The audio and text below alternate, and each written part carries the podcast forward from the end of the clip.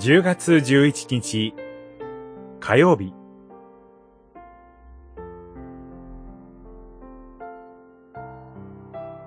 十字架の闇を光に変える主の日を仰ぐ。ヨエル書三章四章。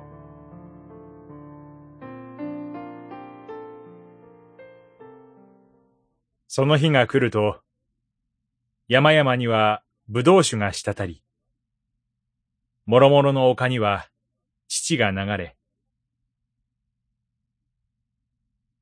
谷には水が流れる。泉が主の神殿から湧き出て、シティムの川を潤す。四章、十八節。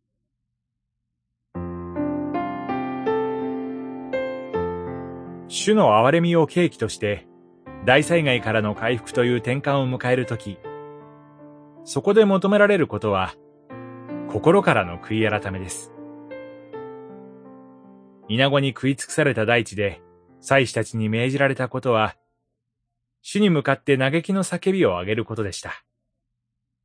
それは、衣を裂くのではなく、お前たちの心を引き裂け。あなたたちの神、主に立ち返れ、と命じられるように、口先だけの外面的な悔い改めではなく、真心からの悔い改めであり、神に立ち返ることです。私たちは、様々な災禍に直面して、大きな不安や恐れを抱くことがあります。しかし、そのような中で、心から神を恐れることを教えられます。また、万物が神によって作られたことを覚えて、すべての日が神の御手の中にあることを改めて認めることへと導かれるのです。ヨエル書において告げられる主の日は、恐るべき神の裁きの日です。しかし、その神の裁きを巫女が十字架の上で背負ってくださいました。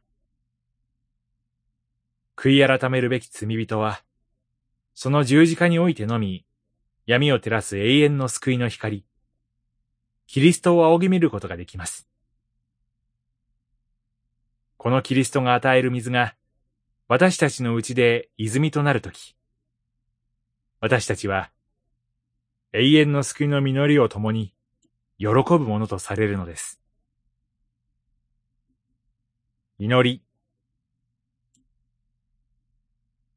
主よ。